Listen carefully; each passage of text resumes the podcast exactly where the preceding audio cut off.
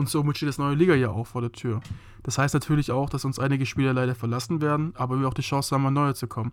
Wen wir unbedingt in den letzten Tagen noch sein wollen und wen wir in der Free Agency sein wollen, erfahrt ihr in der nächsten Stunde. Habt viel Spaß beim Hören und Go Niners. Herzlich willkommen zu einer neuen Episode des Niner Empire Germany Outside Zone Talks, deinem deutschsprachigen 49ers Podcast. Viel Spaß beim Hören und Go Niners!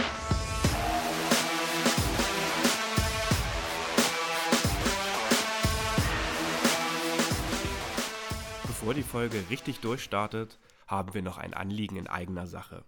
Liebe Hörerinnen und Hörer des Niner Empire Germany Outside Zone Talks. Viele von euch haben uns in den letzten Wochen immer wieder gefragt, wie sie unseren Podcast unterstützen können. Mit GoFundMe haben wir jetzt eine Möglichkeit geschaffen, unserem Podcast eine Spende zukommen zu lassen. Wir haben derzeit Hostinggebühren von knapp 140 Euro pro Jahr, um den Podcast für euch auf allen gängigen Plattformen hochzuladen. In unserer Umfrage vor ein paar Wochen ist zudem ein Punkt immer wieder angesprochen worden, die Soundqualität. Wir würden durch eure Spenden mindestens zwei, drei neue Mikrofone anschaffen und bei der Software auch nachrüsten. Spendeneinnahmen und Ausgaben werden wir euch jederzeit im Podcast und über GoFundMe transparent aufzeigen. Sollte Geld am Ende übrig bleiben, werden wir dies für die Hostinggebühren der kommenden Jahre verwenden. Wir betreiben den Podcast über die 49ers alle in unserer Freizeit neben unseren Jobs und Studiengängen und verdienen damit keinen einzigen Cent. Und das wollen wir auch gar nicht. Wir investieren weiter viel Herzblut, Zeit und Vorbereitung in dieses Projekt und würden uns sehr über deine Spende freuen. Gemeinsam können wir unseren NEG Outside Zone Talk auf eine neue Ebene bringen. Den GoFundMe-Link findet ihr in den Show Notes und unseren Social-Media-Kanälen. Egal ob 2, 10 oder 50 Euro, jeder Euro hilft uns, den Podcast noch professioneller zu gestalten. Euer Podcast-Team. So, hallo und willkommen an dieser Stelle auch von mir. So, die Combine liegt hinter uns und das neue Liga-Jahr steht schon vor der Tür und es wird wieder wild. Die NFL, eine Liga, die quasi keine richtige Offseason hat und wie bei gute Zeiten, schlechte Zeiten immer spannende Geschichten für uns bereithält, hat jetzt nach der Combine auch die Free Agency-Phase am Start. Das Ganze geht offiziell am 15.03. los, da beginnt das neue Liga-Jahr und das wollen wir unter anderem heute mit euch besprechen, wie es da bei uns aussieht wer eventuell dazukommen kann und, und, und. Mit wir meine ich unter anderem einmal den Moritz. Servus und ich muss ganz kurz vorweg sagen, wir haben gerade zehn Sekunden vor der Aufnahme noch ganz laissez-faire gesprochen und dann sagen wir, ja komm, lass mal anfangen. Und Jan von einer Sekunde auf die andere haut hier das perfekte Intro raus. Man würde denken, es wäre geskriptet wie die NFL. Nee, ist aber komplett frei rausgesprochen. Krass, Respekt. Und Dankeschön. Und moin Lukas, hi. Servus Jan. Hallöchen. So, liebe Freunde, erstmal Happy Birthday an uns alle, an uns alle im Niner Empire. Das Niner Empire Germany feiert 10. Geburtstag. Und die einigen mögen sich bestimmt denken, sechs Jahre noch, dann dürfen wir eine Tanke Bier kaufen. So, das aber ähm, nur so am Rande einmal ganz kurz nochmal der Vollständigkeit halber erwähnt. Am 3.3.2013 wurde das Niner Empire Germany offiziell gegründet und ähm, einige wenige Monate später auch als offizieller Booster-Club der 49ers anerkannt. Das nochmal dazu. Also die Glückwünsche sind an dieser Stelle auf jeden Fall berechtigt. Und ähm, ja, auf die weiteren Jahre würde ich mal sagen. Und ähm, ja, wir machen auf jeden Fall mit aller Kraft genauso weiter. Genauso weiter machen auch die 49ers bald. Wie bereits angekündigt, geht es am 15.03. ins neue Liga-Jahr rein. Am 13.03. darf man offiziell mit Spielern sprechen und dann kann, ja, so um den 13., 14. sickerten höchstwahrscheinlich auch schon die ersten News rein, ähm, wer wohin wechselt, wer vielleicht nochmal ähm, ja, eine Vertragsverlängerung anspricht und, und, und. Und ähm, bei uns hat sich jetzt ähm, eigentlich noch nicht so viel getan in der Hinsicht. Ähm, wir haben einige ähm, Spieler, deren Vertrag jetzt auch ausläuft, was auch ähm, absolut normal ist in dem Business. Und ähm, müssen wir gucken, wer weiterkommt. Ähm, viele News haben wir jetzt leider nicht. Was man noch besprechen kann, wäre Free Safety Jimmy Ward, der ja vor einigen Wochen gesagt hat, er möchte ganz gern den Markt testen. Der Markt ist wohl jetzt nicht allzu groß, weil er angeblich wohl gesagt hat, das äh, sickerte heute Morgen oder gestern Abend Ortszeit, durch, dass ähm, er sich weiterhin vorstellen kann, auch bei den 49ers zu bleiben und auch ähm, nicht unbedingt seine Stammposition zu spielen, sondern auch als Slot Corner oder Nickel Corner zu spielen. Das an alles werden wir sehen und ähm, das könnte heute auch so ein Thema sein von uns. Dazu kann man noch sagen, dass ähm, von Brock Purdy die ähm, OP jetzt am, auf Freitag verschoben wird. Daher können wir jetzt auch leider nur spekulieren. Ich hoffe, dass alles gut wird und wir halten euch natürlich da auch auf den Laufenden. Ja, ich würde sagen, starten wir einfach mal rein äh, in die heiße Phase. Schon mal einen kleinen Blick voraus. Aber lass uns auch mal über den Tellerrand hinausblicken und ähm, es sei auch mal erlaubt, da nach Baltimore zu, zu schauen. Da haben die äh, Baltimore Ravens nämlich den Non-Exclusive Tag an Lama Jackson verwendet oder, oder werden den verwenden. Das kurz zur Erklärung bedeutet, dass äh, Lamar Jackson selber weiter mit ähm, anderen Teams sprechen darf. Sollte es da zu einer Einigung kommen, ist quasi, um das vielleicht mal ins Fußballdeutsch irgendwie zu übersetzen, die festgeschriebene Ablösesumme oder die Ausstiegsklausel quasi zwei First-Round-Picks. Und jetzt vielleicht mal die Frage an euch beide.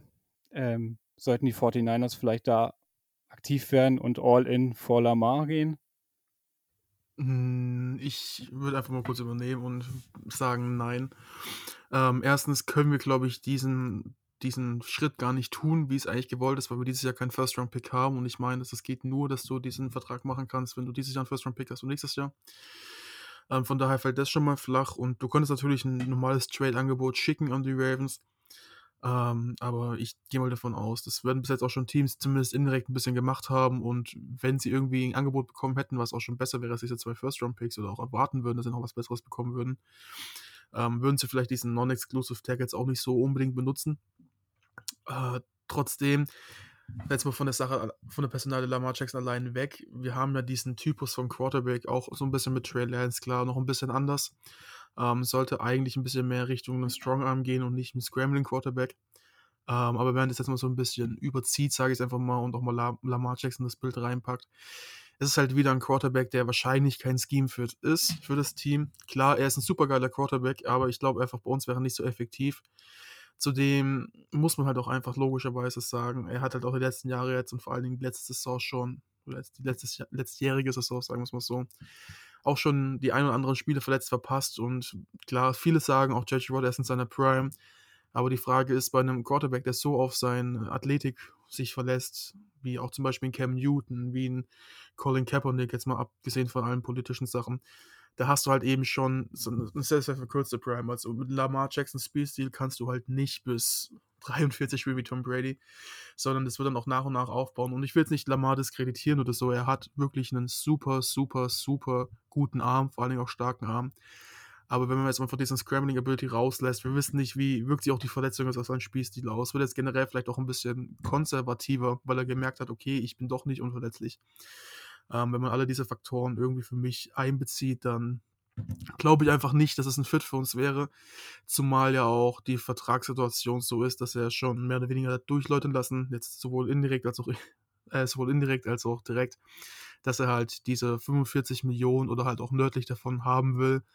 Das ist jetzt die Sache, wenn wir, den, wenn wir ihn haben wollen würden, und dann könnten wir uns die Cap bestimmt irgendwie freimachen dafür, zumindest erstmal diese Saison und dann schaut man weiter. Aber ich glaube, alles zusammen kombiniert mit den Picks, die wir abgeben müssten, was wir für Trey Lance ausgegeben haben, was wir mit Brock Purdy und Trey Lance haben, das sind einfach von, von vorne hinein so, ja, ich würde einfach sagen, Schleifsteine, die nicht ineinander passen.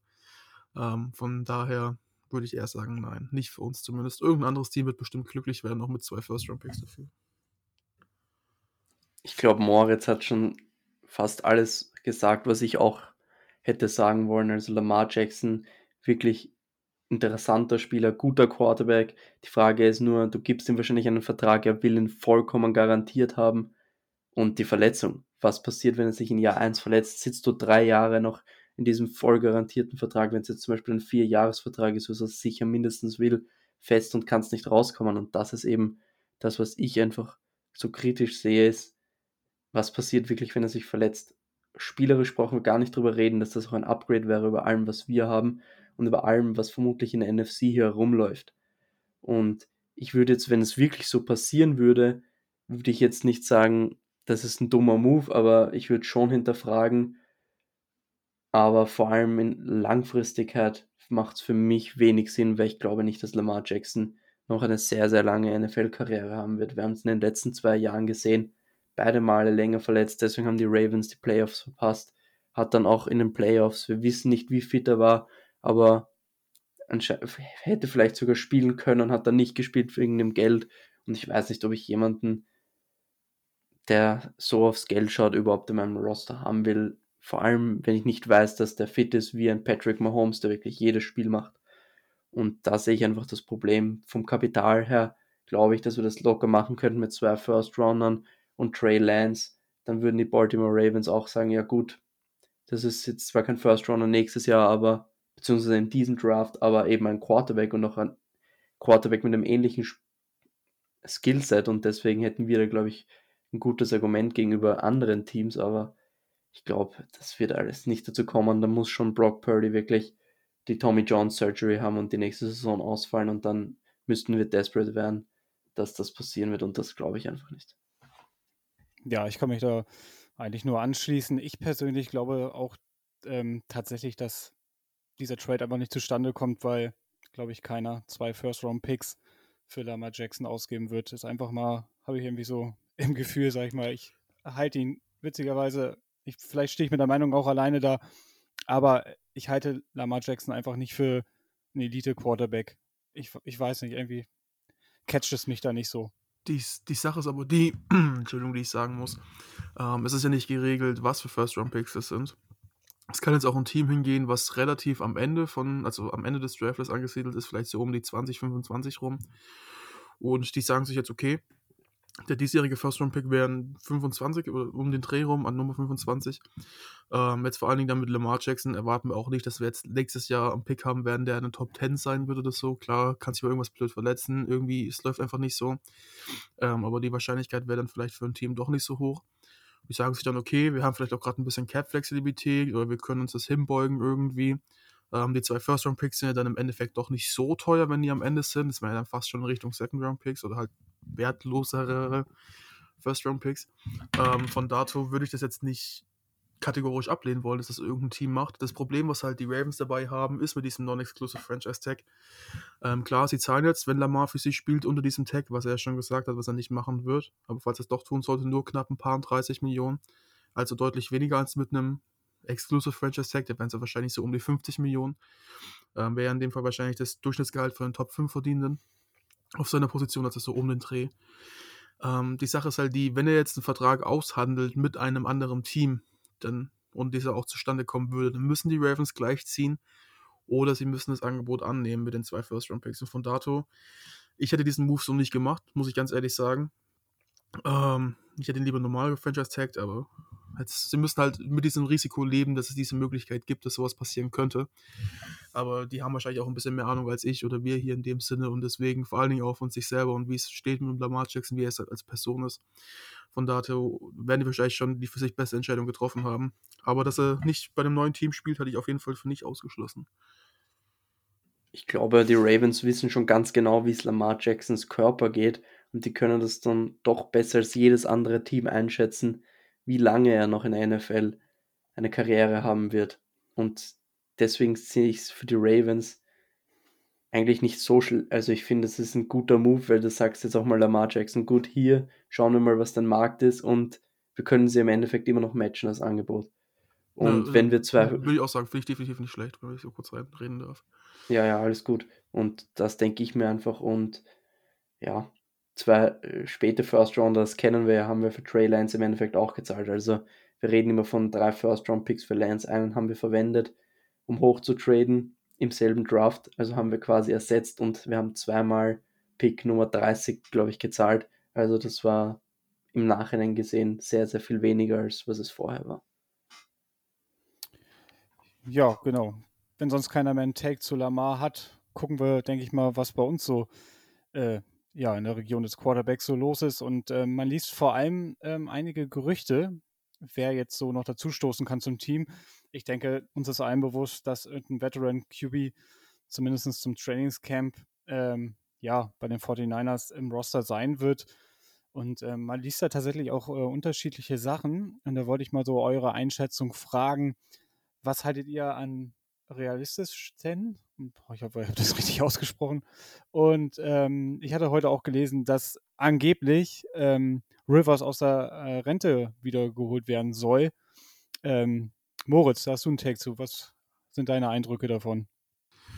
Ja, also das mit Rivers, das war ja, dass er mehreren Teams, also zwei Teams und eins davon waren wir, angeboten hat. Letztes Saison, also jetzt in der ja, momentan vielleicht noch laufenden Saison, die letzten zwei, drei Tage, ähm, dass er aus seinem Retirement zurückkommt und spielt. Das war zum Beispiel bei uns der Zeitpunkt, als sich Jerry Garoppolo verletzt hat. Die Niners haben sich dann doch für Brock Purdy entschieden, mit ihm zu gehen und nicht Philip Rivers zu reinstaten. Hat sich dann noch als gute Situation rausgestellt. Ich glaube, für die jetzige Saison hatte er sich nicht bereit erklärt, zurückzukommen. Zumindest bin ich ja jetzt auf dem Stand, dass er das nicht tun wird. Ähm, aber vielleicht können wir ja einfach mal, also ich diese Frage ein bisschen umstellen und wir überlegen uns, okay, wer wäre denn vielleicht so generell jetzt erstrebenswert für uns als dritter Quarterback? Wir haben jetzt auch gerade schon so ein bisschen diese Diskussion mit Lamar Jackson gehabt und diesen ja, Stereotypen von Quarterback, nenne ich es mal, der halt schon ein Scrambler ist. Und so den ähnlichen Spieltypen. Klar, es gibt eigentlich nie einen gleichen Typus für jeden Spieler. Ähm, oder halt, ihr wisst jetzt, was ich meine. Es gibt nicht so, man kann nicht jeden Spieler in eine Kategorie stecken, aber in die Richtung geht zumindest ein Marcus Mariota. Und der wurde jetzt zu seinen Reports nicht als direkter Kandidat, den wir avisieren, genannt, aber er ist ja vielleicht auch gerade mit Hinblick auf Trey Lance, der ja eigentlich der etatmäßiger Starter war, schon irgendwo so ein Spieler, wo man sagen muss, okay, wenn ich jetzt mit Lance gehen wollen würde als planmäßigen Starter und dann nehme ich Mariota dazu, äh, relativ ähnlicher Spielstil. Ich könnte mir ein Playbook machen und würde ja eigentlich Sinn ergeben, oder? Ich weiß nicht, was ihr davon haltet. Also jetzt nicht, dass ich das machen wollen würde. Das glaube ich wird zu teuer für uns. Aber das ist, glaube ich, mal ein Gedankengang, den man sich so ein bisschen im Hinterkopf halten muss, ähm, wenn man generell sich die Free Agency bei uns anschaut auf Quarterback. Da ist dann eben die Frage, was planen wir? Weil wird jetzt Brock Purdy der Quarterback sein? Wie lang fällt Brock Purdy aus? Das geht dann ja in her, wer dann starten wird, weil ich glaube, ganz nachdem was rausgekommen ist, dass Brock Purdy, wenn er fit ist, vermutlich der Starting Quarterback sein wird und dann würde ich Mariota eher nicht sehen. Mariota hätte ich vor dieser Saison gesehen. Natürlich können wir das natürlich nicht, können wir das nicht matchen mit Atlanta, dass es Starting Quarterback ist. Aber ja, es gibt sicher einige Optionen. Mariota ist einer davon, bei dem weiß ich jetzt nicht, der Abgang aus Atlanta war jetzt nicht sehr schön. Hat er gefordert, unbedingt Starting Quarterback zu sein am Ende, obwohl man schon Desmond Ritter die Chance gegeben hat und kam dann noch nicht mehr in die Facility und sowas. Also ich weiß nicht, ob Kyle Shanahan da nicht ein bisschen abgeschreckt ist und ich glaube auch nicht, dass der ein Quarterback 3 sein will. Man muss halt bedenken, wenn Lance und Purdy fit sind, sitzt dieser dritte Quarterback auf der Tribüne oder ist eben nicht angezogen für ein Game Day, weil er dritter Quarterback ist und inactive ist. Also die Frage stellt sich hier halt, wer gibt sich zufrieden mit der Position des dritten Quarterbacks? Und da denke ich, wird es eher jemand sein wie ein Andy Dalton, der über 35 Jahre alt ist, der jetzt noch ein paar Millionen verdienen will, bevor er in Rente geht. Oder es ist eben ein Teddy Bridgewater, der seine ganze Karriere gefühlt verletzt war und so noch ein bisschen Geld verdient, ohne sich zu verletzen und kann so seinen Körper schonen. Oder mein persönlicher Favorit ist Taylor Heinecke. Der hat letztens in einem Interview gesagt, der beste Job in der NFL ist Backup Quarterback, weil du wirst nicht gehittet und du verdienst genug Kohle. Und deswegen, wenn der schon kein wenig Ansprüche hat zu spielen und ich finde, Taylor Heinecke gibt sich jetzt nicht so viel von unseren Quarterbacks. Also mit dem hätte ich auf jeden Fall Vertrauen, dass wir ein paar Spiele gewinnen können. Also das wäre für mich so meine Wunschlösung. Ja, also Eine, ich achso, Entschuldigung. Nee, sonst mach du erstmal. Ähm, ganz kurz, das mit Mariota war ja auch nur ein Gedankenspiel, das ich so in die Richtung bringen wollte, dass man da vielleicht ein bisschen was reinlesen kann. Ähm, für mich ein Kandidat, der ist Stand jetzt noch kein Free Agent, wenn mich nicht alles täuscht, aber er steht schon so auf der Kante dazu, gecuttet zu werden, wäre immer noch Matt Ryan, ähm, ehemaliger Atlanta Falcons Quarterback, jetzt zurzeit bei den Colts, oder? ja, bei den Colts. Und warum? Ähm, aus einem simplen Grund. Erstens, er ist zwar ein bisschen ein anderer Spieletypus, als was wir gerade haben. Äh, klar, er ist kein Trey Lance, klar. Mit Brock Purdy kann man ihn vielleicht so ein bisschen vergleichen von seinem Laufstil her, aber er hat halt dann schon nochmal einen anderen Arm und ist auch ein bisschen mehr gewillt, vertikal zu gehen, also Matt Ryan. Ähm, jetzt zumindest mal in seiner Prime. Warum ich mir ihn wünsche, auf ihn würde vielleicht dasselbe zutreffen oder definitiv dasselbe zutreffen wie auf möglicherweise Andy Dalton, dass er am Ende seiner Karriere steht und nochmal ein paar Millionen verdienen kann. Warum aber auch? weil ich einfach glaube, er hat halt diesen immensen Vorteil, dass er schon mal unter Kyle Shanahan gespielt hat, damals in Atlanta, als Offense-Coordinator, mit dem er auch im Super Bowl stand. Ähm, und mir geht es gar nicht darauf, so genau hinauszugehen, okay, hey, er war damals mit einer der besten Quarterbacks in dieser Saison, die es überhaupt gab in der NFL. Ich glaube, er wurde sogar MVP, oder? In einem Jahr. Ja, wurde er. Und das, das will ich jetzt gar nicht damit ansprechen. Ich, man kann auch zur Sicherheit sagen, er wird nie wieder darin zurückkommen, er ist einfach schon mittlerweile zu alt dafür. Aber dass du in diesem Safety Blanket einen dritten Quarterback hast, der auch das Scheme kennt, finde ich jetzt persönlich schon wichtig, weil klar, ähm, als ja, Veteran QB, auch mit dem Andy Dalton, ist es dann vielleicht nochmal ein bisschen einfacher reinzukommen. Aber trotzdem wissen wir, dass halt Quarterbacks im ersten Jahr bei Kyle Shannon nie so gut aussehen, wie sie es dann später tun. Und das wäre halt schon ein immenser Vorteil, zumal ich auch glaube, dass Matt Ryan schon noch ein bisschen was im Tank hat und so als dritter Quarterback schon nicht schlecht wäre. Aber ich muss ganz ehrlich sagen, ich glaube mit, ja, vor allen Dingen mit, mit hier, mit äh, Matt Ryan, Andy Dalton, das sind auch schon wahrscheinlich nur die zwei großen Favoriten, von denen es einer werden wird, genannt. Und ich glaube, ich hoffe natürlich, dass es im Endeffekt gar keinen großen Unterschied macht, wem wir jetzt davon nehmen, weil einfach im Endeffekt ähm, es entweder Brock Purdy oder Trey Lance wird. Muss man, glaube ich, ganz offen und ehrlich sagen. Und ich hoffe immer noch auf Trey Lance wegen seinem Potenzial. Aber ich würde noch zu Matt Ryan tendieren, zumindest die Möglichkeit nicht außen vor lassen, dass er gecuttet wird und das mit ihm betrachten sollte. Ja, genau, das ist auch da, wo ich ähm, jetzt hingehen wollte. Zu Matt Ryan, du hast es ja angesprochen, Vergangenheit mit Shanahan, kennt Shanahan, Shanahan kennt ihn, also das sind äh, gewisse Vorteile, wenn er natürlich bei, bei den Colts dann äh, entlassen wird und dann auch zu uns kommt, äh, zu den ähm, ja, Umständen, die jetzt noch nicht so ganz klar sind. Ähm, ja, wir werden ja auf jeden Fall die OP von Purdy abwarten. Es wird vielleicht noch ein paar Wochen dauern, bis wir da vielleicht einen Quarterback an Land ziehen. Ähm, der damit ähm, konform ist, ähm, potenziell der, der Dritte in der Reihenfolge zu sein, je nachdem, was mit Purdy ist, wollen wir mal nicht äh, hoffen, dass es allzu schlimm ist und er wirklich äh, ein Jahr ausfällt. Ähm, das macht den Job natürlich ein bisschen attraktiver. Keiner weiß so richtig, was mit Lance ist. Müssen wir schauen. Wir werden auf jeden Fall aktiv werden. Ähm, aber aktiv müssen wir auch noch auf anderen Positionen werden. Und dann würde ich den Quarterback mal abschließen und einmal ähm, in unser Roster schauen und ähm, ja, einfach mal anfangen. Äh, fangen wir mal mit der Offensive Line an. Ähm, unter anderem läuft da vom äh, Starting Center Jack Brandle der Vertrag aus. Und ähm, ja, wir wollen jetzt mal so ein paar Spieler hier auch anschneiden und beginnen einfach mal mit dem, äh, ja, mit dem Center, mit Brandle. War sein, seine, glaube ich, seine erste volle Saison, seine erste Saison als äh, Starter in dieser Liga. Ist jetzt 30 Jahre alt und ähm, ja, die 49ers waren wohl, was ich so gelesen habe, sehr zufrieden oder was heißt sehr, relativ zufrieden mit ihm. Hat das, was er ist oder in dem er zustande ist zu spielen, das schon eigentlich ganz ordentlich gemacht. Man hat in der Saison nicht viel über ihn gesprochen, was denke ich mal auch mal ein ganz gutes Zeichen ist. Und ähm, ja, mal die Frage an euch. Wie seht ihr die Personalie Jake Brandle? Ich glaube, Jake Brandle hat eine überragende Saison gespielt für das, was wir erwartet haben. Im Endeffekt hat er in seiner ganzen Karriere in der NFL noch nie wirklich mehr als ein Spiel, glaube ich, gestartet.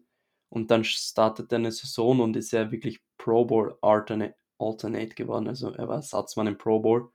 Und ich glaube, es hat, haben weniger von uns erwartet. Und ich weiß nicht, wie jetzt geplant wird, es gibt auf jeden Fall Alternativen am Markt. Darüber würde ich erstmal nachdem Moritz was gesagt hat sprechen. Und es gibt auch interne Alternativen, zu denen Moritz dann vielleicht was sagen könnte mit Nick Sekel oder eben ein Daniel Brunskill im nächsten Jahr, wenn man den verlängert. Aber da würde ich das Wort eher zu unserem O-Line-Experten übergeben. Ja, also ich muss ganz ehrlich sagen, ich habe mich jetzt nicht so viel mit den Leuten auseinandergesetzt. Ich habe natürlich die Spiele gesehen. Und ich hoffe schon, dass Jake Randall, wenn der Preis stimmt, zurückkommt. Allein, weil es halt einfach diese Veteran Presence ist. Und er hat zwar nicht viele Spiele gestartet, aber er war schon eine Zeit lang in der NFL und das bringt ihm auch schon so eine gewisse Ruhe mit. Und Lukas hat es gerade perfekt gesagt, er war Pro Bowl Alternate und allein, dass du sowas schon an Land gezogen hast, ist schon mal was Schönes und es zeigt dir auch ein Stück weit, wie effektiv dieses Running Scheme von Kai Shannon ist, dass man vielleicht auch so ein bisschen das Defizit, was man bei den Spielen hat, ein Stück weit ausgleichen kann. Ähm, ich will jetzt nicht sagen, dass er ein Defizit hat, aber es ist ja nicht so dieses ja, das standardmäßige Vorgehen, dass man dann nach so einer langen Zeit als O-Liner reinkommt und auf einmal doch abliefert. Ähm, zumindest nicht auf so einem hohen Niveau im Vergleich zu dem, dass er davor nur ein Spiel gestartet hat. Trotzdem ist es halt immer, und das ist bei jedem Spieler so, und das wird auch jedes Team jemals so machen, für, solange es die NFL geben wird. Bei jedem Spieler muss halt objektiv bewerten, was ist es der Wert, ihn zu spielen, also was ist der Wert, ihn zu halten. Nicht nur im Hinblick auf, wie gut er gespielt hat, sondern auch im Hinblick auf, was habe ich auf meiner Ersatzbank sitzen und wie hat sich, verhält sich mein ganzer Cap, kann ich es mir leisten. Und da muss ich jetzt ganz ehrlich sagen, wenn er einen Vertrag unterschreibt und unterschreibt einen teamfreundlichen Vertrag von, ja, da jetzt eine Nummer zu nennen und uns an eine Nummer festzumachen, ist jetzt gerade für mich ein bisschen schwierig und das wird dann auch Kasche dann genau wissen, was er wert ist für ihn. Ich finde so 5 Millionen ja, ist so eine so gute um Range. den Dreh, um den Dreh würde ich auch sagen, würde ich nehmen. Alles, was halt dann darüber geht, vielleicht noch 5,5, 6 Millionen, wenn es ein Jahr ist, nur oder halt vielleicht 5, also 10 Millionen über zwei Jahre. Also wenn es so in die Richtung geht, plus, minus natürlich und auch wie der Vertrag gestaltet ist mit Guarantees und Incentives, ähm, würde ich noch nehmen. Alles, was darüber geht, würde ich ganz ehrlich sagen, okay, wir haben hier unseren diesjährigen Rookie, Nick Sellen, ich kann den Namen nicht aussprechen. Sekel. Kerl. Und man hatte schon einige gute Sachen von ihm aus dem Training gehört und man hatte auch, zumindest ich, die Hoffnung, dass er vielleicht so, was O-Liner gerne öfters machen, diesen Jump, wie auch ein Aaron Banks gemacht hat, dass man einfach diese körperlichen Voraussetzungen schon theoretisch hat. Es ist aber halt in der NFL nochmal ein ganz anderer Game Speed ist und es einfach alles ein bisschen härter ist. Du spielst halt nicht gegen irgendwie jetzt die 20-Jährigen, die auch gerade noch am Aufbau sind, sondern du spielst es halt im Zweifel, wenn es blöd kommt, gegen den Aaron Donald. Bestes Beispiel. Bist du zweimal gegen spielen, solange nicht retired.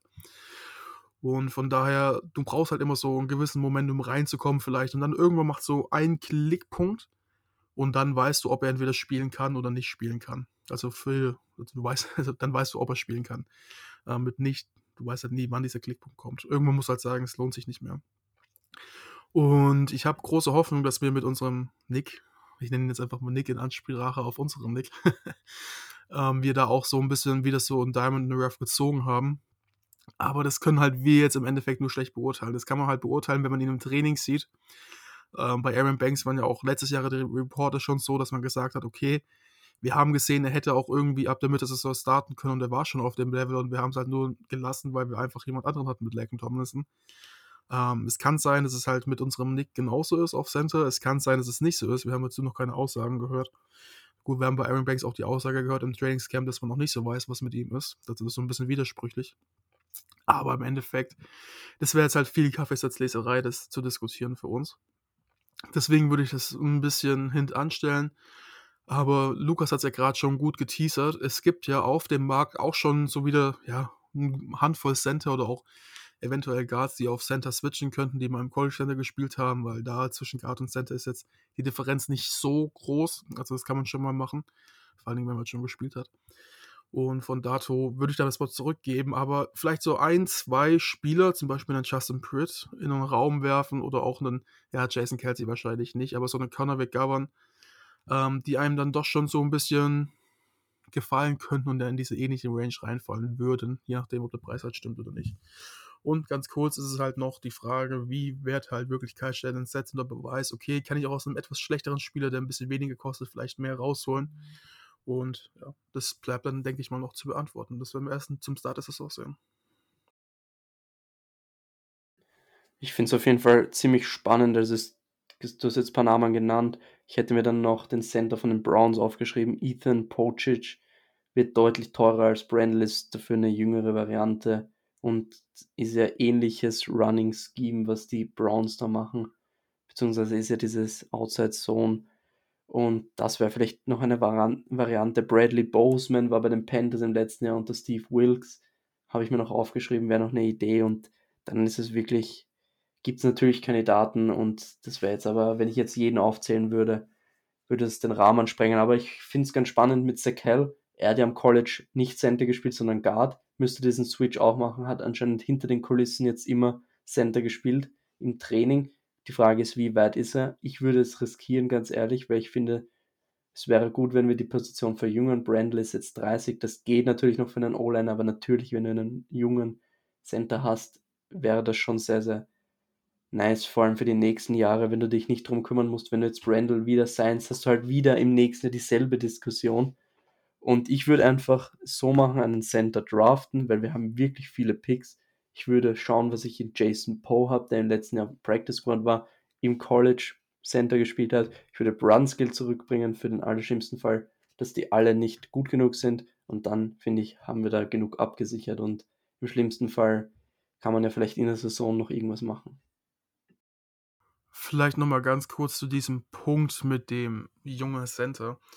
Da würde ich vielleicht ein bisschen gegen argumentieren und sagen, wir haben jetzt mit Aaron Banks einen nominell, glaube ich, dann nächste Saison zwar 26-jährigen Guard, aber halt erst in seinem zweiten Jahr als Starter Guard.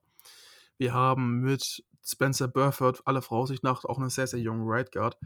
Und wenn du jetzt halt auch noch mit diesem Argument kommst, einen jungen Center, das kann natürlich gut ausgehen und du kannst dieses Glück haben, dass du deine Interior Line für die nächsten Jahre hast.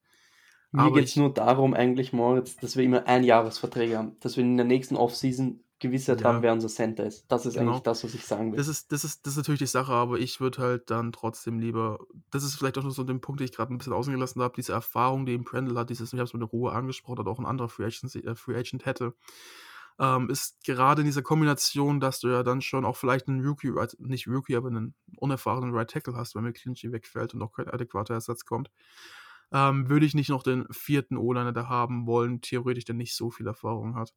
Das könnte dann vielleicht ein bisschen der arge Overkill werden, aber wie gesagt, das wissen dann die Coaches auch deutlich besser als ich. Bin ich voll bei dir, also zu großen Teilen, aber wie gesagt, ich will einfach nicht, dass wir jetzt jedes Jahr wieder eine Diskussion haben, ein Jahresvertrag, ein Jahresvertrag. Dann würde ich Brandel schon wirklich drei Jahre geben für eine gute Nummer, das was halt beiden hilft, gutes Geld für ihn, nicht zu viel, also team-friendly-mäßig und dann wäre ich zufrieden, aber ich möchte nicht in der nächsten Saison wieder die Diskussion haben, Center, weil Center ist, finde ich, eine Position, wo Kontinuität sehr, sehr gut tut. Ja, absolut richtig. Ähm, klar, Kontinuität gerade auf der O-Line ist äh, enorm wichtig.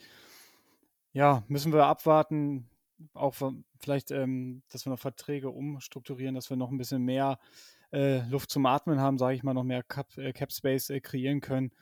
Und ähm, auch die Stand jetzt mit 5 Millionen für Brandel, so wie er es gesagt hat, das würde schon wehtun, denke ich. Ähm, auch wenn er es natürlich verdient hat auf eine gewisse Art und Weise.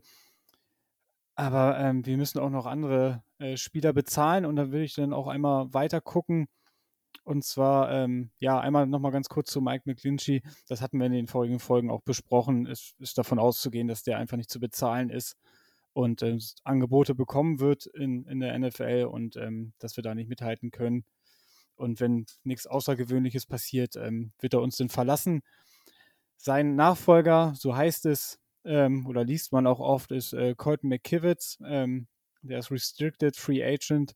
Da kommen wir vielleicht gleich nochmal zu. Ähm, hat jetzt, glaube ich, drei Jahre in der NFL gespielt. Ähm, genau, drei Jahre gespielt. Und wenn ihr jetzt denkt, ähm, ja, aber der muss doch, hat er noch einen Vertrag oder so. Nee, hat er nicht. Er wurde zwischenzeitlich in, der, in seiner Karriere wurde er einmal gecuttet zum ähm, Cut Day, ich glaube vor zwei Jahren war das. Und dann ist dieser Vertrag halt hinfällig, hat letztes Jahr halt einen Einjahresvertrag gekriegt. Und ähm, der läuft jetzt aus. Das bedeutet, Restricted Free Agent ist, du hast drei Jahre gespielt oder drei ähm, Spiele, die du quasi anrechnen kannst, dass du der NFL zugehörst.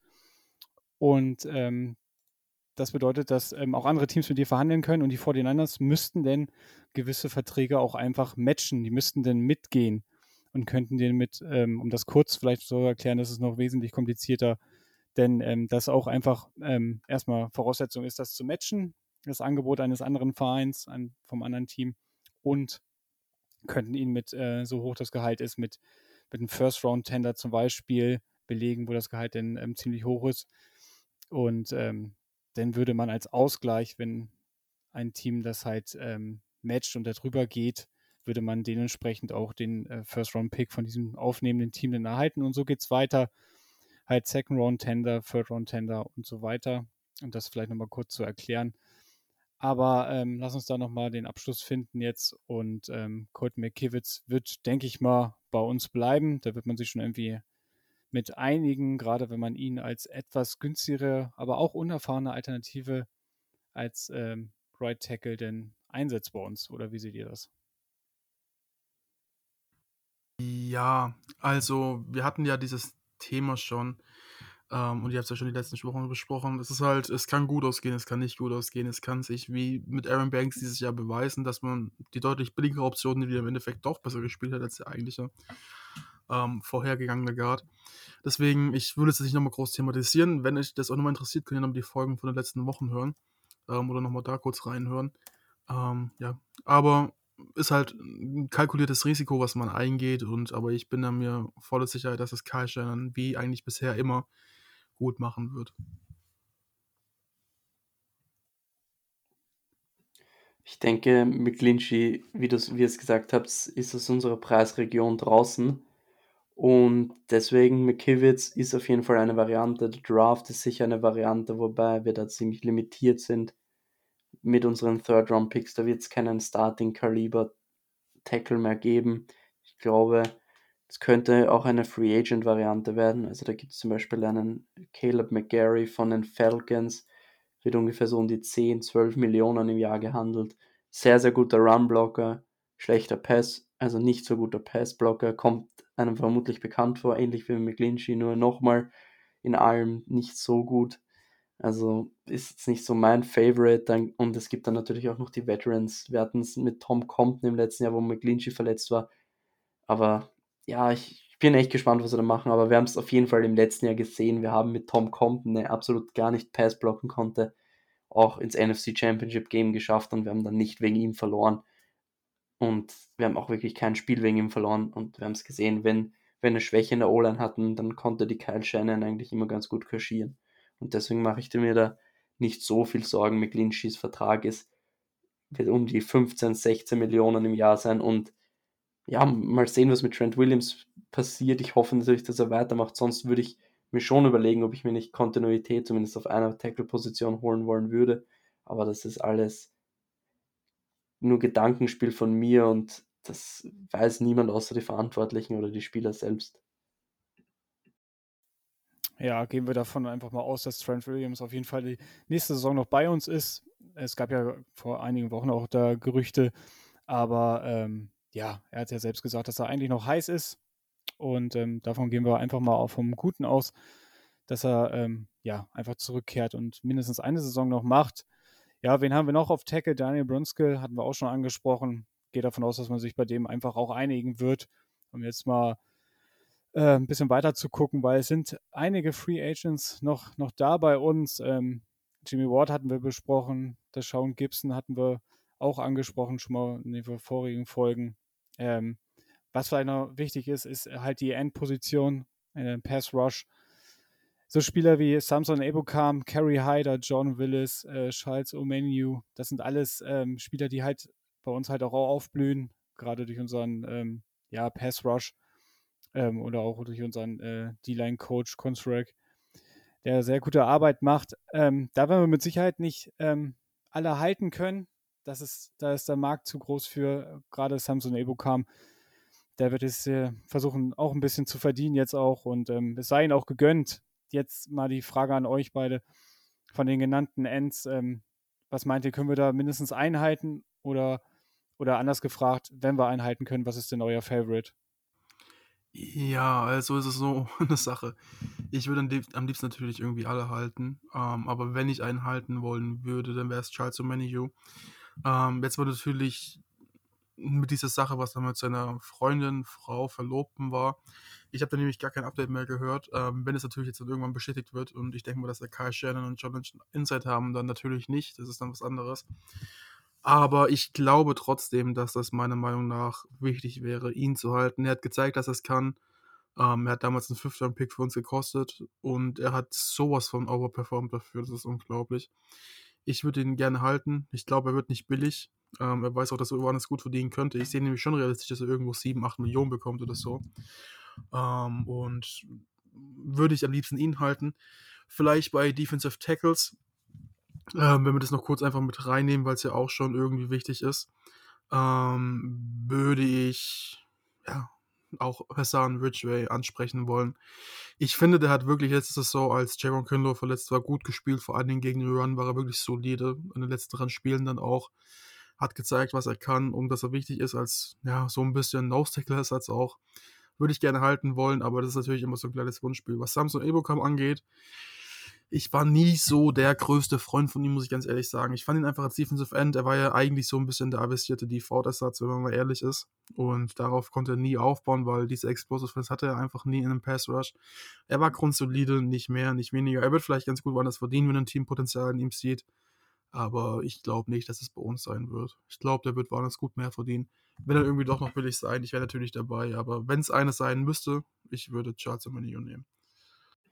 Samson Ebukam gab es ja die Berichte, dass es 10 plus Millionen sein werden im Jahr, die es braucht. Und das ist eindeutig zu viel. Das ist definitiv zu viel. Sein, er hat jetzt in diesem Jahr sein Career High ans Quarterback 6 geschafft. Ich glaube, es waren 5 und davor war es 4,5. Ja, aber nicht, wenn du auch mal dessen außen vor lässt, ich finde auch einfach, das ist so, meine glaube ich, fundamental und Eric Armstead hat das mal einmal angesagt. Ähm, das Wichtigste als End, vor allen Dingen auch wenn du halt in dieser Right 9 Scheme, die jetzt nicht mehr 100% Right 9 ist, aber das mal außen vor, wenn du da Defensive End spielst, ist es wichtig, dass du auch in unserem Scheme die Edge halten kannst und gegen den Run gut spielst. Und das ist bei Samsung Ebokam das Ding gewesen. Wir können nicht wie einen Fulltime Starting End, also der auch in Rundowns auf dem Feld ist, bezahlen, wer das eben nicht ist. Und wenn er das war, dann wurde er schon gut rumgeworfen von gegnerischen Tackles. Und das ist einfach so ein Ding, das darf hier halt einfach nicht passieren. Das ist zum Beispiel auch in Charles Menu nicht passiert, das passiert in Eric Armstead erst recht nicht. Natürlich bis auf mal ein, zwei blöde Ausnahmen. Ähm, aber wenn es halt irgendwo kontinuierlich passiert, wie es bei Ebokam passiert ist, und er wurde wirklich einige Spiele gut auseinandergenommen, wo ich mir gedacht habe, ey Junge, nimm den doch bitte vom Feld als, und setz dich auf Passwash drauf. Und dann bist du als Passwash nicht mal so produktiv, dann meinetwegen, ich gönn's ihm, gönn dir die 10 Millionen, aber bitte nicht bei uns. ich finde, Samson Ebokam war immer so, immer wieder Flash-Plays, also coole Sacks, wirklich richtig coole, also wirklich schnell durchgekommen, wo ich mir dachte, wow, okay, jetzt kommt er und dann war es aber im Endeffekt einmal alle fünf, sechs Spiele. Und deswegen, ja, wir haben in den letzten Jahren immer gezeigt, dass wir aus wie eben einem Omenihu, der ein Fünftrunden-Pick von den Texans war, wie ein Arden Key, den wir von der Straße geholt haben, dass wir aus denen gute Pass-Rusher machen können. Natürlich jetzt nicht in der Spitze, das haben wir in diesem Jahr gesehen.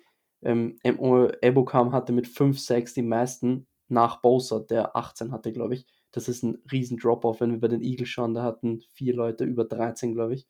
Also da muss auf jeden Fall mehr kommen. Deswegen wird auch immer wieder diskutiert, kommt wirklich ein großer Name auf Defensive End und der Markt ist jetzt eigentlich nicht so da und deswegen konzentriere ich mich eher auf kleinere Namen und da hätte ich zum Beispiel einen Cleland Farrell von den Raiders, der ein First Rounder war, ist ein Paradebeispiel dafür. Riesentalent und kommt dann zu uns und Chris Kosorek macht dann Magic und dann hat er sein eines ein Breakout-Jahr. Dann gibt es noch Dante Fowler Jr. von den Cowboys, ist auch ein, ist ein Speedrusher, und wird nicht so teuer sein. Und der war bei den Falcons, als Kyle Shannon dort war und war dort ziemlich gut. Und dann gibt es natürlich noch andere Namen und von den Jets, Carl Lawson könnte entlassen werden, war ja bei den Bengals mal ultra gut, hat sich dann im ersten Jahr bei den Jets das Kreuzband gerissen und kam dann und hat jetzt wirklich einen 15 Millionen im Jahr Vertrag und hat einfach nicht gut genug dafür gespielt. Ich könnte mir auch vorstellen, dass man so jemanden einfach nur aus der Kategorie irgendwo anders entlassen und ihm gibt man einfach die Chance, sein Breakout hier zu haben und sich bezahlen zu lassen im letzten Jahr. Also sowas ein Jahr mäßiges wie im Alden Key. Und da gibt es wirklich viele Möglichkeiten und ich bin echt gespannt, was wir machen. Ja, absolut. Das ist auf jeden Fall eine Positionsgruppe, wo wir auf jeden Fall aktiv werden, auch wenn wir Nick Bosa haben, aber auf ihn allein ist ähm, aktuell auch der Fokus gerichtet und dass man es auch gerade der letzten Saison gesehen. Klar, du hast einen Bosa und damit den Defense Player of the Year letzte Saison gehabt und er hat unendlich gut performt und aber ähm, die Offense kann sich natürlich da auf ähm, Bosa fokussieren und du brauchst da irgendwie so ein, ja, so ein Pandong zu Bosa. Du brauchst einen zweiten Pass-Rusher und ähm, ja, ich bin auch sehr gespannt, was, was wir da genau machen. Ähm, Drake Jackson dürfen wir da auch nicht vergessen, kommt jetzt in seinem zweiten Jahr und man hat es jetzt auch in der Vergangenheit öfter gesehen, dass ähm, du da echt Zeit brauchst, um dich da zu akklimatisieren in der Liga. Ähm, wenn du im College bist, äh, spielst du die College-Saison und nach der Saison, dann ist, wenn du noch dabei bist, ist dann noch ein Bowl und noch ein Bowl und dann ähm, gehen die ganzen Interviews los. Du bereitest dich auf den Combine vor und kommst gar nicht, nicht so wirklich zur Ruhe. Und ähm, ja, vielleicht hat er das Jahr auch einfach gebraucht, um zu lernen. Er war die letzten Spiele halt inaktiv. Da haben uns alle ein bisschen gewundert, aber vielleicht war er auch einfach down für diese Saison und hätte nicht so den Impact gehabt. und hat ihn rausgenommen. Also ich hoffe einfach, ich glaube auch, da, dass wir uns da einfach keine, ähm, ja, keine Sorgen machen müssen. Und ähm, ja, Lukas, du hast noch was. Ich wollte noch sagen, ich wünsche mir auf jeden Fall einen, der wirklich richtig gut ist auf der anderen Seite von Bosa. Es muss jetzt nicht wirklich richtig viel Kohle sein, aber wenn ich möchte jetzt nicht wieder dieses, so wie in diesem Jahr war es gefühlt, viele Spieler in der Tiefe. Ich finde, wir brauchen einen auf der anderen Seite von Bosa, der konstant wirklich Druck kreiert. Und das wäre dann im Endeffekt in der Free Agency eben zum Beispiel ein Justin Houston, der letztes Jahr über 10 Sacks hatte, ein Yannick Ngakwe wäre 10, 12 Millionen im Jahr. Wenn jetzt nur Namen oder man tradet im, im Draft hoch. Ich bin gerade bei der Edge Rusher Klasse und ich finde, es gibt echt gute Jungs in der zweiten Runde. Und wir könnten, haben ja richtig viele Picks und wenn wir hochtraden würden, wäre da zum Beispiel der ein oder andere dabei, wo ich mir vorstellen könnte, dass das ein echt guter Spieler werden kann. Von Tag 1. Ja, wird auf jeden Fall spannend zu beobachten sein. Ähm, eine Positionsgruppe, die ich noch ganz gerne ansprechen werde, wäre Cornerback. Klar haben wir mit Mooney Ward da äh, unser Nummer 1 Corner, denke ich mal, gefunden. Aber was passiert auf der anderen Seite? Emmanuel Mosley hatte sich ja dann beim Panther-Spiel das Kreuzband gerissen. Und äh, für ihn war die Saison dann zu dem Zeitpunkt leider beendet, obwohl er eine recht, richtig gute Saison gespielt hat zu dem Zeitpunkt. Und ähm, ja, Moritz, kommst gleich, und dann ähm, den sollten wir auf jeden Fall halten, oder? hundertprozentig den Emanuel, der auch Emmanuel heißt. Emmanuel, ja. er ist, er Manu, zum, Junge. Er ist gut zum Spanier geworden. mit so einem, mit so einem Fake-Schnauzer. Ich weiß nicht, ob ihr dieses, dieses Meme kennt. Nein, ich fahre kein manuelles Auto. Ich fahre Emanuel. ähm, jetzt mal der Spaß kurz beiseite. Der muss auch mal sein, dass es hier nicht so tief wird zu Trieb, wenn man sich unsere Fashion-Situation anschaut. Emmanuel Mosley, ich ich dürfte mir das irgendwie die letzten Jahre, so 2018, 2019 anhören, dass ich irgendwie so einen Anführungszeichen Crush auf den habe. Weil ich immer gesagt habe, der ist so geil. Also im Sinne von, der spielt so richtig gut, weil ich habe es immer geliebt. Da kommt dieser kleine Piff, der ist irgendwie 5'11, 5, ja, also 5'11, vielleicht auch 6'0 plus minus, je nachdem, wie er dann wirklich groß ist. Also er ist nicht groß, er ist nicht breit und dann kommt er da rein. Akello Witherspoon, der schon deutlich physischer gebaut ist als er, ist dann irgendwie doch schon ein bisschen immer dieser Typ gewesen, hey, ich habe so ein bisschen Angst vor dem Kontakt, manchmal auch ein bisschen mehr, manchmal noch ein bisschen mehr. Und dann kommt da der einfach der Emmanuel Mosley rein und klatscht mal so einen Teil einfach weg, so aus Prinzip und sagt, ach komm, leck mir doch irgendwas. und jetzt hat er halt auch noch die letzten Saisons wirklich richtig aufgebaut, ist ein sauguter Coverage-Guy.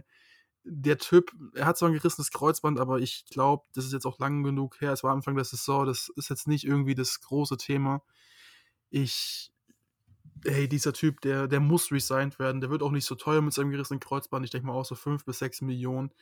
Wir brauchen ihn einfach unbedingt wieder. Ähm, und ja, ich feiere das. Wir brauchen ihn unbedingt. Weil mit ihm und natürlich auf unserer anderen Seite Mooney Ward, ich liebe den Namen. Ähm, dann hast du auch auf jeden Fall noch einen oder Lenore, der sich einen Namen gemacht hat, finde ich, den man auch wirklich respektieren muss. Du holst dir vielleicht doch Jimmy Ward relativ günstig zurück, wenn er nirgendwo anders so einen großen Vertrag bekommt. Ähm, dann natürlich auch, wenn man auf die Safeties schaut, was wir vielleicht gleich noch kurz tun würden, das will ich jetzt nicht vorwegnehmen. Dann hast du da einfach noch mit einem, vielleicht einem Rookie in der dritten, vierten Runde äh, mit gutem Potenzial, den du pickst, dann hast du einfach wirklich eine geile Klasse. Ähm, und deswegen, wir brauchen Mosley back. Der Typ ist garstig. Ich, ich lieb's, wie der spielt. Das ist einfach schön anzuschauen. Ja, ich glaube, bei Mosley bin ich genau der gleichen Meinung. Sollte man zurückholen, vor allem, du könntest ihm jetzt sagen, er ist ein undrafted Free Agent, also er hat in seiner Karriere nicht viel verdient. Du könntest ihm jetzt sagen, obwohl wir haben ihm ja einen Vertrag gegeben über, ich glaube, 8 Millionen die letzten zwei Jahre was, könntest du ihm sagen, gut, wir geben dir jetzt drei Jahre, geben dir irgendwie so 6, 7 Millionen im Jahr und sagen, so, hier kriegst du dein Geld, du hast einen langfristigen Vertrag und wir haben unseren guten Cornerback, wenn du fit bleibst. Und dann ist es irgendwie so ein, wenn er fit bleibt, ist es extrem geil für uns. Und er hat aber nicht das Risiko, dass wenn er nicht fit bleibt und sich wieder das Kreuzband reißt, dass er kein Geld hat. Und sowas würde ich mir wünschen, einfach auch langfristig, dass wir unser Cornerback-Duo mit Ward und Mosley gefunden haben für die nächsten Jahre. Ja, absolut. Das wäre sehr, sehr schön zu sehen, dass man da auf der Position, wo wir uns äh, die letzten Jahre ja etliche Gedanken gemacht haben, ähm, dass wir da ein bisschen Kontinuität reinbekommen. Und ich denke, beim Draft oder in späteren Draftrunden wird der ein oder andere äh, DB noch dazukommen. Und ähm, Moritz, du hast noch was. Nee, Entschuldigung, ich habe nur vergessen, meine Hand runterzunehmen. Sehr gut. Dann, ähm, ich glaube, Moritz wollte sagen, dass wir einen Deontay, äh, Dante Johnson Nachfolger brauchen, weil er einen Kreuzbandriss hat und die Saison ausfällt. ähm, Dante Johnson, ich nehme Dante Johnson mit einem, nee, ich nehme, ich nehme äh, Jonte Johnson mit einem Fake-Schnauzer und Krücken. ah, schön. So, ähm, ja, gucken wir noch weiter. Ähm, bleiben bei den DBs. Jetzt einmal zu den Safeties nochmal gucken. Ähm, ja, Hufanga ist, denke ich mal, gesetzt. Ähm, ja, Gibson, hoffe ich mal, wird zurückkommen. Da sieht es sehr gut aus. Lynch hatte sich ja dazu auch positiv geäußert. Auch Gibson selber sagte, er kann sich das schon vorstellen, zu den 49ers ähm, zurückzukommen. Ähm, nicht ganz außer Acht lassen äh, darf man das Alter von äh, Gibson und der wird zu Saisonbeginn 33 Jahre alt sein. Und ähm, ich denke aber, es wird sich eh nur auf einen, einen Jahresvertrag hinauslaufen. Ähm, wie seht ihr so generell die Positionsgruppe? Safeties, ähm, sehen wir da Handlungsbedarf? Jimmy Ward, ist das ein Muss, den nochmal zurückzuholen? Oder ähm, sollte man da Abstand nehmen, weil ähm, für ein Taschengeld wird er wahrscheinlich dann auch nicht spielen?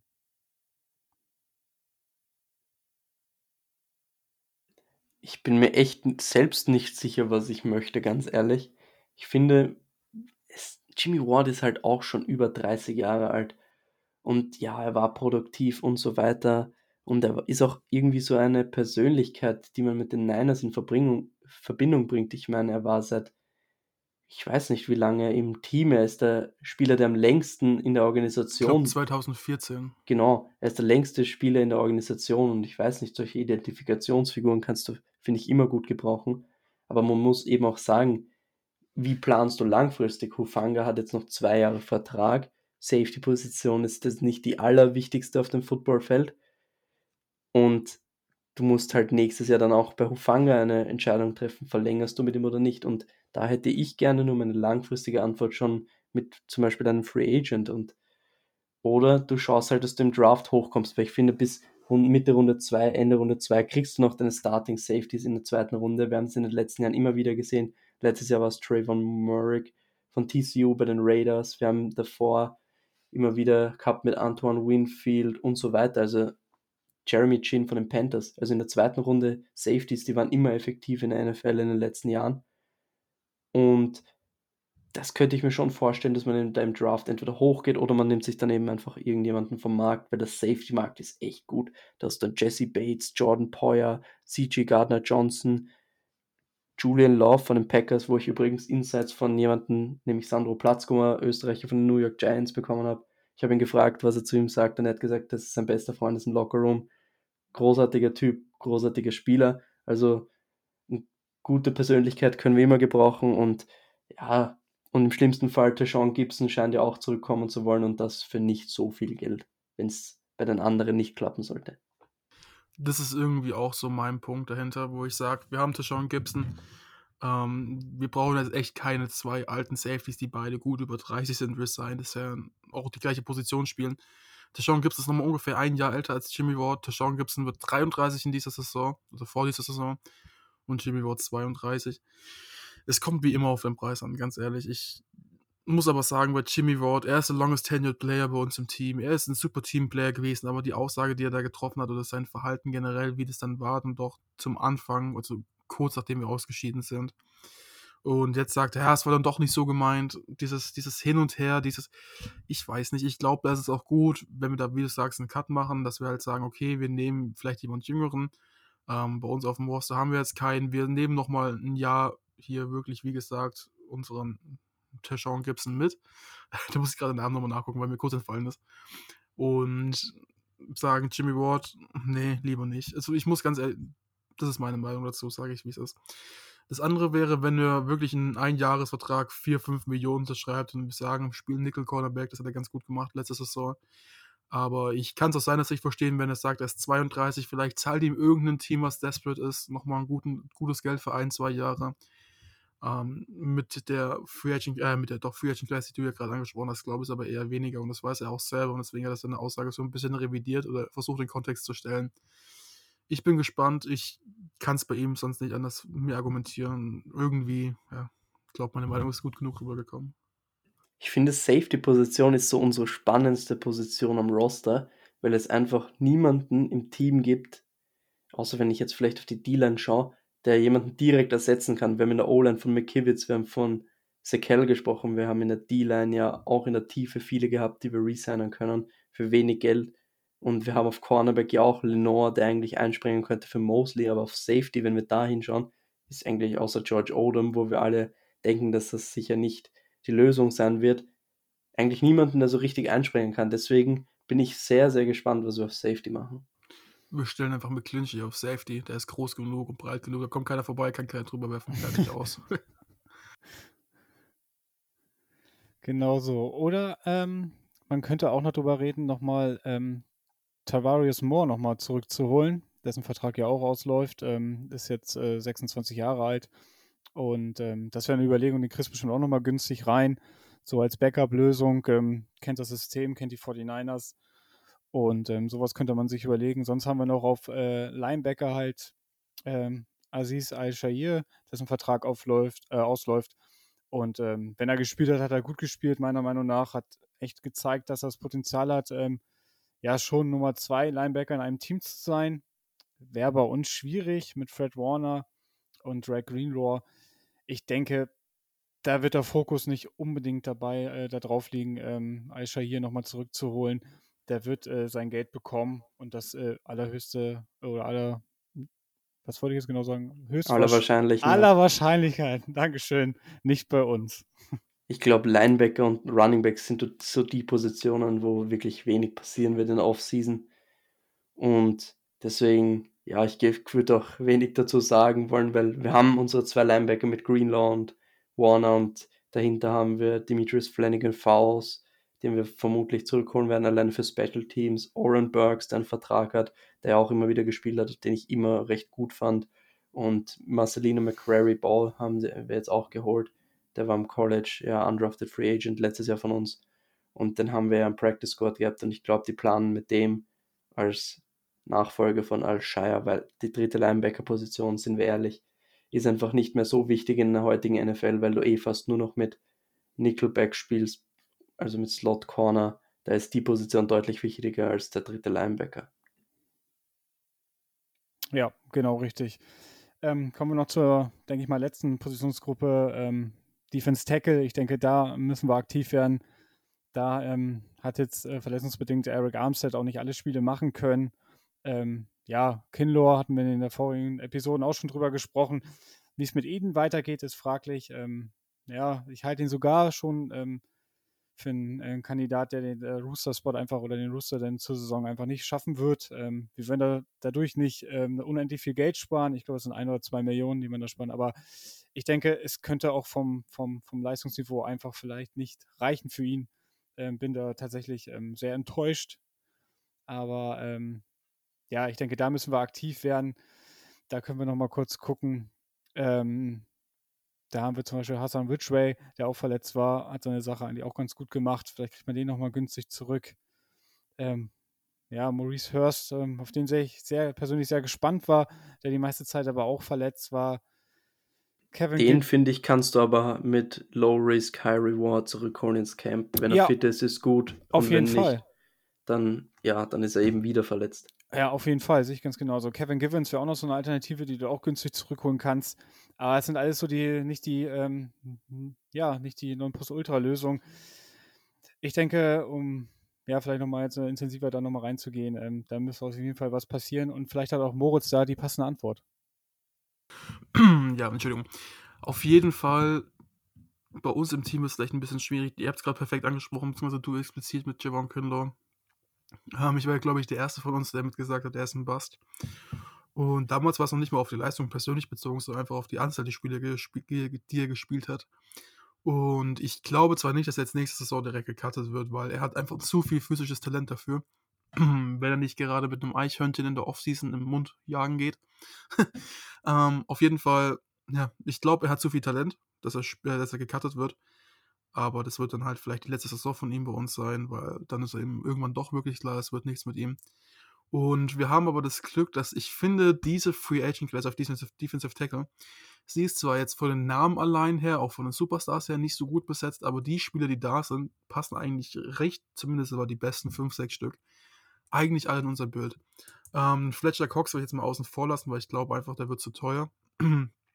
aber so ein Javon Hargrave ist gerade 30 Jahre alt geworden vor einem Monat oder zwei, ist wirklich ein ich glaube 2021 in diesem Spiel gegen die Eagles hat man gemerkt, dass er wirklich ein richtig guter Typ ist. Ich glaube einfach, der wäre ein guter Fit, wird teuer, wäre so ein Luxusding eventuell, den man nehmen würden, könnte. Ähm, glaube ich eher weniger. Dann kommt dahinter halt noch so die, ja, ich würde sagen, mit Michael Brockers, Sheldon Rankings und David Tomlinson oder Devin Tomlinson. Einfach so diese drei gleichen Stereotypen sind alles drei Nose-Tackles, die könntest du für einen guten schmalen Taler bekommen, vielleicht 4, 5 Millionen. Und dann noch so ein David Onyemata, der dann doch noch ein bisschen ähm, theoretisch, ja, auch ein bisschen Passwash-Upside mitbringt. Und dann hast du noch Cherry Tillery, Taman Prayon, Derek Nardi. Also du hast da auf jeden Fall auch mit Chris Wormley vielleicht noch in Darek hinzu, wahrscheinlich eher nicht, aber den kennt man, Linville Joseph, Jonathan Hankins. Ich bin gerade selber ein bisschen erstaunt, wie viele Free Agents da dort wirklich dabei sind. Also du hast da wirklich eine richtig, richtig gute Klasse für uns in dem Sinne, dass du da vielleicht so einen 4, 5 Millionen Starter rausbekommst, ähm, der dann auch wirklich solide spielt. Und ja, das würde ich eigentlich so mitnehmen, wenn es gehen würde noch. Also sehe ich genauso mit, den, mit der Tiefe in dieser Klasse. Vor allem, du hast halt Jungs, die du für wenig Kohle bekommst, die halt wirklich, zum Beispiel, du könntest einen Ashawn Robinson von den Rams richtig starker Run-Stuffer. Den in die Mitte nehmen Eric Armstead gegen den Lauf und auf dem Markt prognostiziert PFF ihm zweieinhalb Millionen, was jetzt wirklich nicht viel ist, wenn du den wirklich, wenn er wirklich fit bleibt, weil letztes Jahr war es nicht, deswegen ist er nicht zu teuer. Das ist zum Beispiel der Name Puna Ford von den Seahawks, wenn wir jetzt auf Suche nach einem Run-Stuffer sind, was wir in Kinlaw eben nicht bekommen haben. Wir haben es gesehen, diese Videos nach dem Eagles-Spiel, wie er da herumgepusht wurde und deswegen ein Run-Stuffer, Defensive Tackle und da gibt es ein paar gute Jungs. Ein Name, der mir gerade noch aufgefallen ist, der ist sogar auf dem Board von Free Agents relativ weit unten, ähm, weil er noch so ein bisschen unbekannter ist, aber das könnte so ein Diamond in the Rough sein, ist Tahir Tart. Jetzt zurzeit noch Defensive Tackle bei den Titans. Er ist so, ja, er ist jetzt eigentlich noch kein Top-Talent, aber er hat einfach dieses, diese, diese, diese Mischung aus Alters, sage ich mal, was er kosten wird, was er an der Physis mitbringt ich glaube, wenn wir den sein können, wären wir auf jeden Fall schon mal gut beraten. Er wäre auf jeden Fall ein Starter. Vielleicht jetzt nicht wie die, die wir gerade angesprochen haben, auf dem Niveau. Hat ein bisschen Pass-Rush-Upside. Nicht viel, aber immerhin ein bisschen. Und der würde halt auch ein bisschen, das Lieblingswort von Lukas sollte ein bisschen langfristig dabei sein. Ich glaube einfach, dass der so ein gutes Signing sein wird. Aber andererseits muss man sagen, oder blicken wir jetzt vielleicht schon mal so ein bisschen auf den Draft voraus mit Namen brauchen wir jetzt auch nicht großartig anfangen, aber in dieser Draft Class, es gibt ja auch wieder die ein oder anderen Spieler dabei, so Defensive Tackle, Nose Tackle. Und die findet man ja auch mal ganz gut in Runde 5, 6, 7. Ich glaube, wir haben es in den letzten Jahren oft genug gezeigt, dass wir da was finden. Kevin Gimmels als Stichwort, irgendwie unseren Williams als Stichwort, der jetzt bei den Broncos spielt. Wenn ich den Namen nicht komplett verwechselt gerade. DJ Jones meinst du? Ach, genau. DJ Jones, ich wusste Und du kannst so auch einen Kentavious Street zum Beispiel ranwerfen, der ja, aber das ist, der war halt schon ein Fourth Round Pick oder so, also das ist schon ein bisschen höher. Ja, Fourth Round haben wir ja genug Picks, glaube ich. Ja, also auf jeden Fall, es gibt auch in der Draft Class da wieder genug, um auf Defensive Tackle aufzustocken. Also da mache ich mir so ein Free Agent und mit der Draft Class keine Sorgen ähm, auf der Position. Und auch mit einem Kindler, der vielleicht dann doch noch ein halbwegs okayes Spiel oder zwei hat. Ähm, ja, ich glaube, da gibt es andere Tackle, äh, andere Tackle, andere Positionen, wie zum Beispiel Offensive Tackle, wo man sich mehr Sorgen machen müsste. Aber Defensive Tackle, ich glaube, da kann man gut beruhigt in die Offseason jetzt reingehen und mal gespannt sein, was dabei rumkommt. Ja, genau. Und äh, lass uns nochmal zur, zur letzten Position kommen und die des Tight Ends da oder Tight Ends.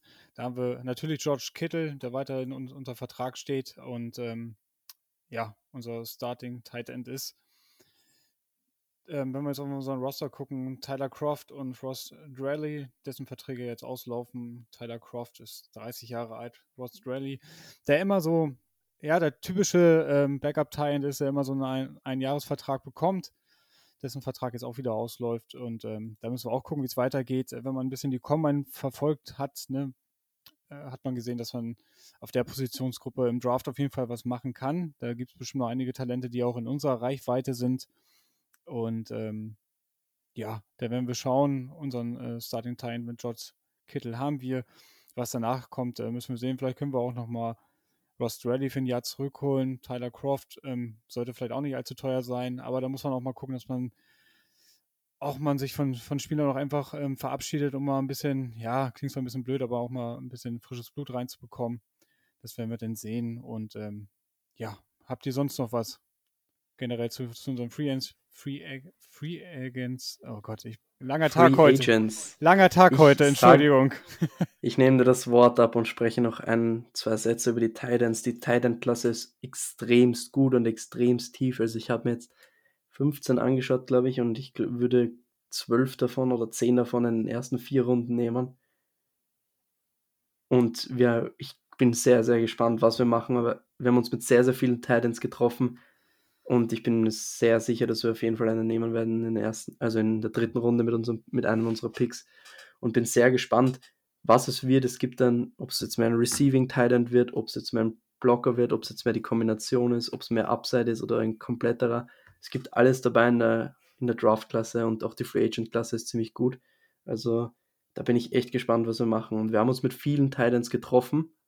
Das kam ja raus und mit vielen, die ich auch auf, auf dem Schirm habe, wie zum Beispiel Iowa Titans, Sam Laporta. Iowa genauso wie Kittle, gut Run after the Catch. Also wäre ein Mann, den man sich merken kann, aber zur Draft-Class werden wir ja dann näher zum Draft mehr eingehen. Und ja, das ist jetzt wirklich viel Spekulation, was ich da mache mit Namen. Das werden wir dann in der Zukunft besprechen, wenn wir dann konkret über den Draft sprechen mit anderen Leuten und anderen Experten vom Draft. Genau so sieht es nämlich aus. So, Jungs, habt ihr generell noch Themen, die ihr anschneiden wollt? Wollt ihr noch einen grüßen oder wie ist so eure Stimmungslage? Ja, Dante Johnson, wenn du das hörst, schöne Grüße. Und von mir, ich bin ganz bescheiden. Meine Grüße gehen wie immer raus an Rödi. Das Schlimme ist, Dante Johnson hat sich das Kreuzband gerissen, als ich im Stadion war. Das ist, ah, das geht doch nicht. Nee, ich stand dann bei seinem Platz und habe ihn gesucht, aber er war nicht da. Ja, also wenn Dante Johnson wirklich zuhören sollte und du ein bisschen Rache an Lukas üben willst, dann komm kurz vorbei, ich gebe dir seine Adresse durch, die fehlt dann schon noch raus. Gut, dann können wir jetzt auch zum Ende kommen. Äh, ich denke, eine Stunde und sechs Minuten sind auch genug, haben über unsere Spieler äh, gesprochen, haben über Neuzugänge eventuell gesprochen, auf welcher Positionsgruppe das interessant werden kann. Und ja, bleibt mir nur wieder zu sagen, ähm, abonniert unseren Podcast, unterstützt uns dabei und ähm, ja, erzählt das euren Freunden, euren Postboten. Bleibt gesund und wir melden uns äh, auf jeden Fall nach dem Wochenende wieder, wenn es denn wirklich heiß geht in der NFL. Also bis dahin und ciao. Tschüsselchen mit Küsselchen aus Rüsselchen. Das war der Niner Empire Germany Outside Zone Talk. Streamt und abonniert uns auf allen gängigen Kanälen unter ad 49 ersempire GER.